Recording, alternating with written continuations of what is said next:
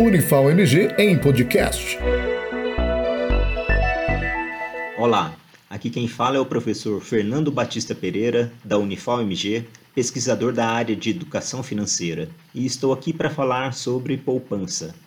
Dia 31 de outubro é considerado o Dia Mundial da Poupança, que seria um momento para conscientizar famílias quanto à necessidade de disciplinar seu orçamento, seus gastos e estimular a poupança. Vamos então começar. O que exatamente é poupança? Poupança é o simples ato de não gastar ou não consumir toda a renda disponível. No caso específico das famílias, a poupança é, portanto, a parcela da renda que é guardada para gastos futuros.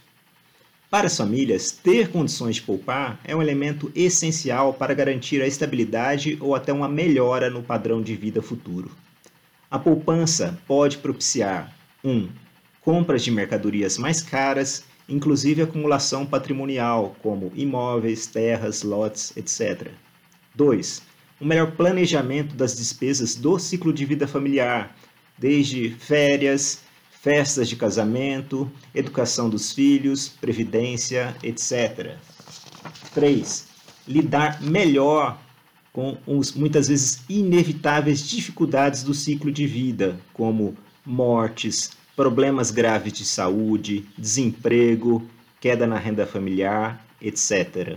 Para aqueles que têm capacidade de poupança por um prazo de três anos ou mais, a minha recomendação é que aloque esse recurso em títulos públicos do Tesouro Direto na categoria pré-fixado, que remuneram elevadas taxas de juros.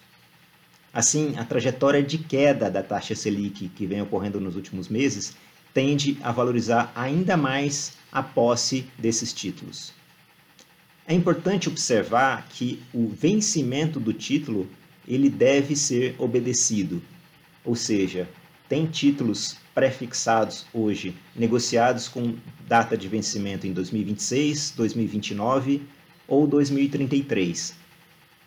Não é que a pessoa não possa vender ou negociar esse título antes desse prazo de vencimento, mas o ideal, o melhor resultado vai ser obtido quando esse prazo de vencimento for obedecido.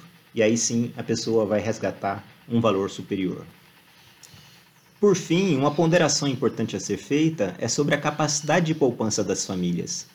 Isso porque ter capacidade de poupança não é um ato de vontade. Isso significa que a família deve ter renda adicional suficiente para, depois de descontada todas as despesas básicas de alimentação, habitação, transporte, educação, saúde, só a partir daí a renda adicional pode efetivamente ser direcionada para a poupança. No entanto, se a gente verificar os dados do IBGE da PNAD contínua do segundo trimestre de 2023, a gente vai ver que a renda média mensal do trabalho é de R$ 2.921. Será que famílias que têm essa renda média têm condições de poupar?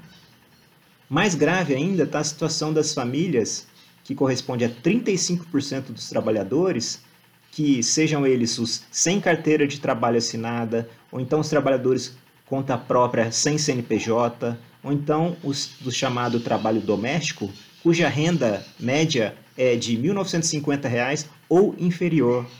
Esses apontamentos são importantes a serem colocados para a gente não cobrar muitas das famílias que não poupam como se fosse um ato de escolha pessoal.